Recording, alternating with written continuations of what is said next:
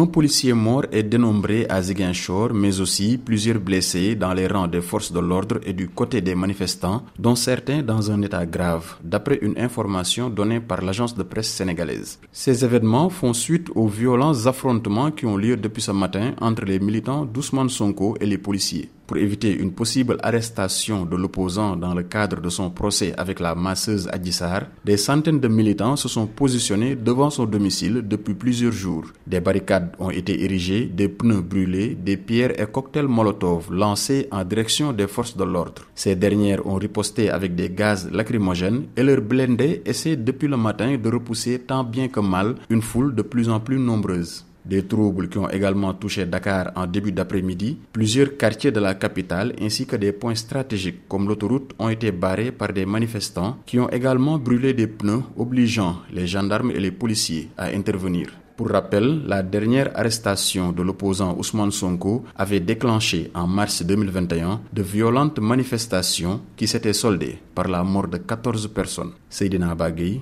pour VOA Afrique, Dakar.